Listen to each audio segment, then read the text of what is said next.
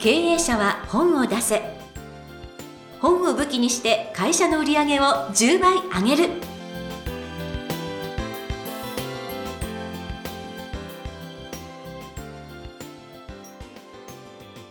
皆さんこんにちは。坂田陽子です。経営者は本を出せ。本を武器にして会社の売り上げを10倍上げる。ジャイアン今回もよろしくお願いいたします。はいよろしくお願いします。えーさてさてもうオリンピック一色でね8月ずっと来ましたけれども。ジャイアンはオリンピックはどうだったんえっとねでしょうか、結構ね見てました。うん。ジャイアンあの自分の第二事務所で、まあ、テレビ見ながら仕事することもできるので結構つけてましたね。う、ん。でネットサーフィンじゃなくてテレビのリモコンサーフィンするとどこやってもなんか映るじゃないですか、はいはい。ね柔道やってたりね、えーシンクロナイズドスイミングやってたり、うん。ボルダリングやってたりうん。ローラースケートやってたり、だからほとんど見てますねリアルで。ライブで。はい。で特に見たのが卓球ですね。卓球なんですけども、ねえ。っと女子のダブルスで金メダル取ったのかな？あ1個だけ。え、混合混合ダブルスね。はい。はい、混合ダブルスで取って実は今ジャイアンはあの日本卓球連盟の会長の本を作ってるんで、おや。はい。えー結構卓球はほとんど見てましたね。すごい。でたった一生日本がね金メダル取ったのに中国からクレームが来てね あのコロナ禍なんで今年だけの特殊ルールなんですけどね。うんああののね卓球の球に息を吹きかけちゃいけないとか。台触っちゃいけないとか。台触っちゃいけないとか。日本人の選手がそれやったから中国負けたんだって。ね。ね。ええすごそうすごいクレームだよね。い ねしかもたった1個しかあと全部ね中国が独占してるのにね。ねえ。いやーすごいち中国ってすごいなね人に物を分け与えないんだよね。そういう考え方も面とい。白い。うことを見ながら、はい、見てました。はい、なるほどね。いやでもあの中国が強くなる前は日本もね卓球が強い時もねうんあったようなので、でもなんか。もう中国、日本の後はないような感じですよね、ほうんとんどね。えだっていろんな国のね選手出てきますけどポーランドとかヨーロッパから出てくるのに選手はなんか中国の人だったりしますもんねだ。多分卓球台のサイズと あの中国人、日本人のサイズがぴったり合ってるんでしょうね。あんまり手足が長いのはダメなんでしょうね、あれ卓球って。それなんか新しい説ですごい受けましたよはい私。はい 確かにそうかも。柔道もやっぱり重心が低い、要するにガニ股で足が短い日本人に向いてるんですよ、だからねそうですね。うんレスリングも多分そう、うん、だからと思いますけどね。確かにね。体系的な部分は絶対あると思いますよ。いやでも卓球のその新説面白かったです、手足の長さとかいやでもこのね卓球の秘話みたいなのがねちょっと聞けるようになると楽しみかなと思ったりしますけれどもね、ということで、えー今回もジャイアンよろしくお願いいたします、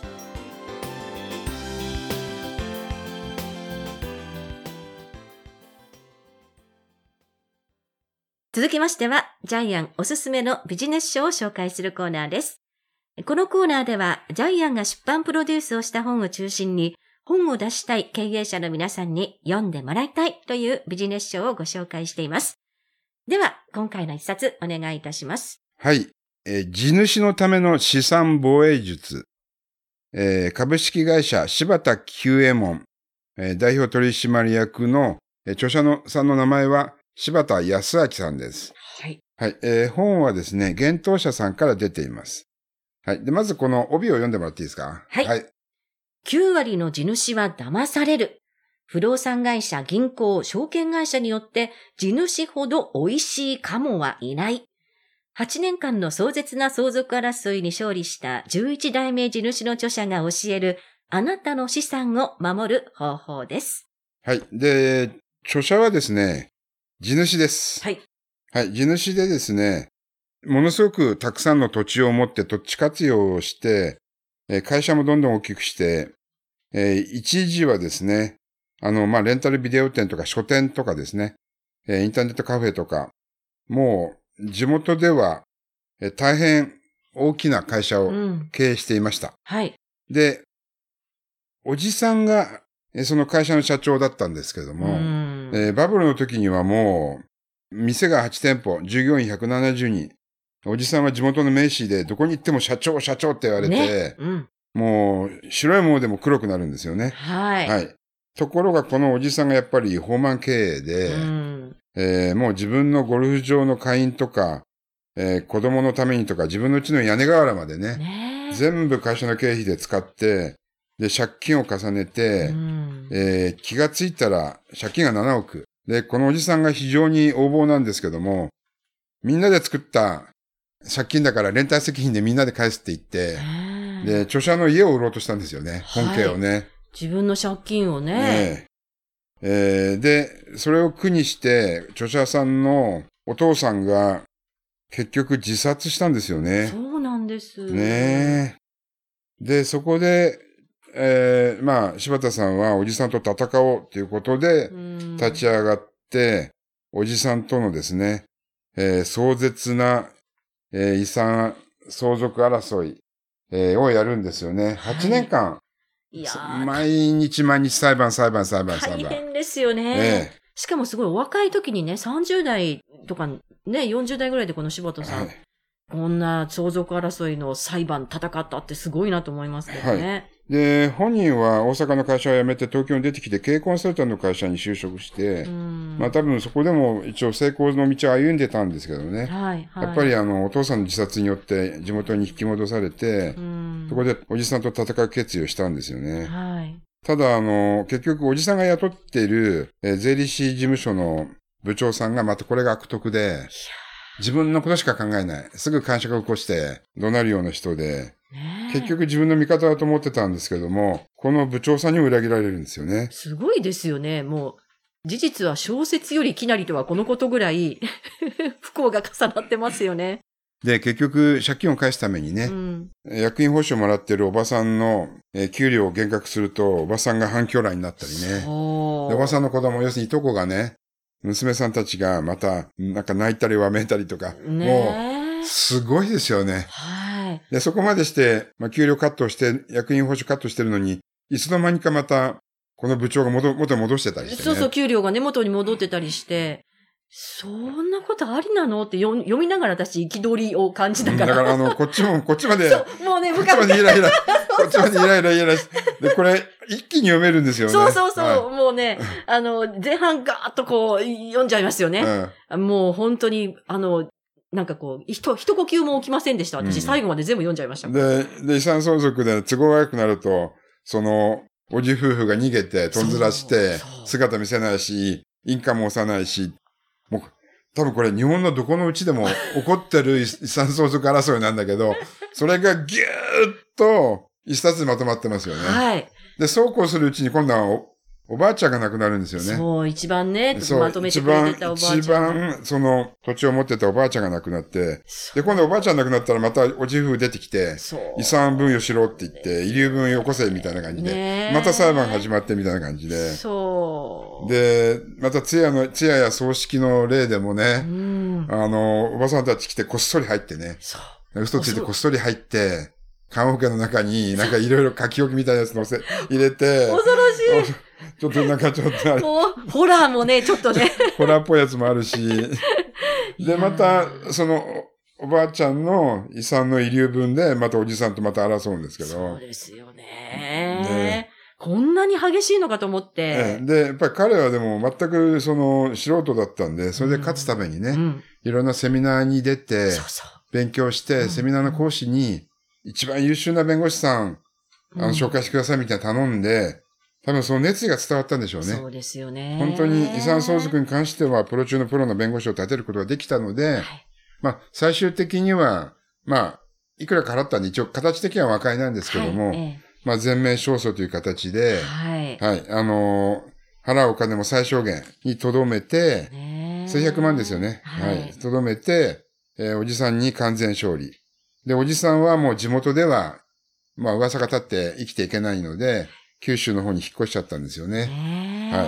ねよくまあここまで書けるなと思っえて。いやー、すごい、もう、これ映画になりますよね。これ映画になります。はい。あの、すごい、映画で見たらすごいですよね、いやー、ままあ、あと一歩っていうところで、あの、ね、おばあ様が亡くなっちゃったり、あと一歩っていうところで、なんか、税理士が裏切ったりとか、うんえた。そうそう。え もう本当にうまくいきそうになったらピンチになるんで、映画のよくパターンですよね。筋書きがあるのかっていうぐらい。いや、だからなんか、すごく、あの、内容が、あの、濃いものもあってですねええ、アマゾンのランキングもすごいんですよね、これね。そうですね。あの、この本って、えっ、と、6月23日に発売されたんですけども、え土地税制部門、ずっと1位キープしてますね。1はい。ヶ月以上キープしてますね。で、アマゾンの総合ランキングで、63位まで行ってるんですかね。ねえ、はいすごい。これは絶対に、あの、なんか読み物として前半面白くて、で、後半きちんとその地主の資産防衛としてきちんと書いておられるっていう。はい。この本で、はい、うん初めてジャイアンはこの柴田さんと話し合って、地主業っていう新しい仕事を職業として確立しました。はい。でですからこの本が地主業のある意味モニュメント、エポックになると思いますけども、今まで地主は地主だけでう、ん。先祖代々受け継いだ土地土地を活用したり貸してるだけなんですけども、地主業は受け継いだ土地から資産を増やすっていううん。戦略的な、えーまあそれを仕事としてビジネスとして確立した、この本が画期的な本ですね。はい。はい。で、結構日本にはですね、えー地主さんは何百万人もいるんですけども、ほとんど地主のまま、うん。親からの遺産を食いつぶして、うん。えー生きてるだけなんですね。はい。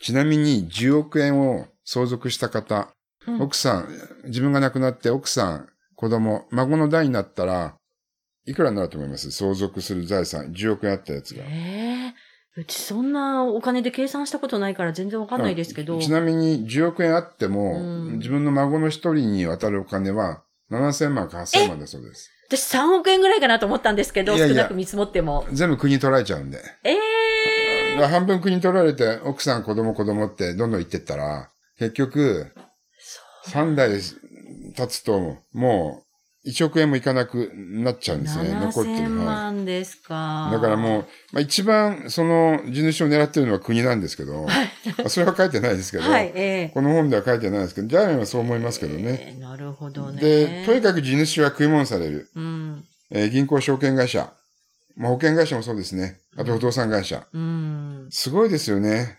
おばあちゃんにハンコ押すまで帰りませんみたいな営業マンいっぱいいるみたいですよね。はい、はい。あと証券会社の、えー営業マンも、えー値段が上がったら、えーこの著者さんの柴田さんに許可を得ずに勝手に売って、はい。柴田さんが怒って、まあ、契約解除してるんですけども、えとにかくお金持ってるから狙われるんですえよね。うん。はい。いやー、これはね、地主の方がそんなに日本にどれだけいるのかって皆さん思うかもしれないんだって、ですけれども。立ってるビル全部持ち主がいるんで。そうなんです。実は何、なん、すごい人数いるんですよね。いや、何百万人もいると思いますよ。地主さんってね、実は。はい。で皆さん隣にいる方は地主かもしれないですよ。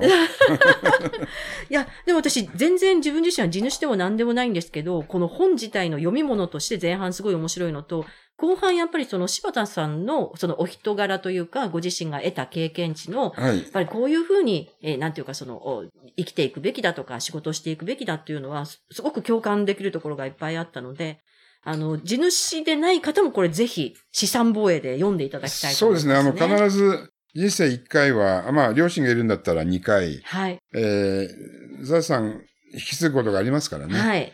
はい。その時に、あ、まあ、ちなみにもう、親が亡くなったらアウトなんですね。親が亡くなる前前ににこれはやらなくちゃいけないんで。はい。そう。はい。ということも、この本の中に書いてあります。はいいやー、もうね、これは私はすごい面白かったです。ぜひ皆さんに読んでいただきたい一冊だなというふうに思いました。はい。ということで、えー、今日ご紹介の一冊、地主のための資産防衛術、柴田康明さんの一冊でした。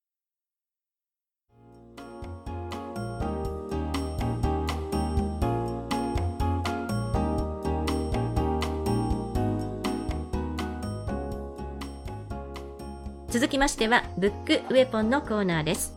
このコーナーでは実際に本を使ってどうビジネスに活かすか、そして成功するのか、ジャイアンから伝えていただきます。今回のテーマ、何でしょうか？はい。えー敵は身内にあり。えっ、と、外にあるとばっかり思ってますけども、えーまあ、会社間の競争は、ほとんど外側なんですけども、結局はでも足元救われるのは身内ですよね。はい。えーまあ、ジャイアンのプロデュースした著者さんの中にもあるんですけども、会社を上場する直前に、えー部下に裏切られて、うん。えー株式の総額を超えられて社長引きずりを下ろされたっていう。方いらっしゃいますね。はいでだから信頼信頼してる人が裏切ることってよくあるんでビジネスでは。はい。まあ、それがビジネスの世界なので、うん結局まあ会社では寝首を抱えた方が悪いっていうのが本当は真実かもしれないけど日本人はそれ信頼の中でビジネスしてるからここら辺はあれなんですよね。見て見て見ぬふりをしようとか多分信頼したいから性善説で生きてるから、うん。全部結局最初から信用してしちゃうんですよね。はい。だからこの本に書かれてるみたいなことっていうのは日本でものすごい数起こってるしはい。会社経営においては部下に裏切られて会社を乗っ取られるっていうのは山ほどあるんでしょうね。はい。ですからあの信じるのはいいんだけどもやっぱり油断はしちゃいけないしそういう環境は絶対に作っちゃいけないですよね。はい。はい。いやーやっぱり事実で感情じゃなくて事実で生きていけなんていうねお話もありましたけれども、はい。お本日のブックウェポン敵は身内にありというね非常に深いテーマでお話をいただきました。ジャイアンありがとうございます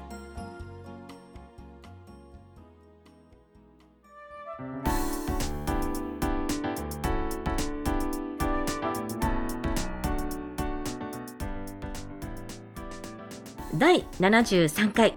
経営者は本を出せ。いかがだったでしょうか？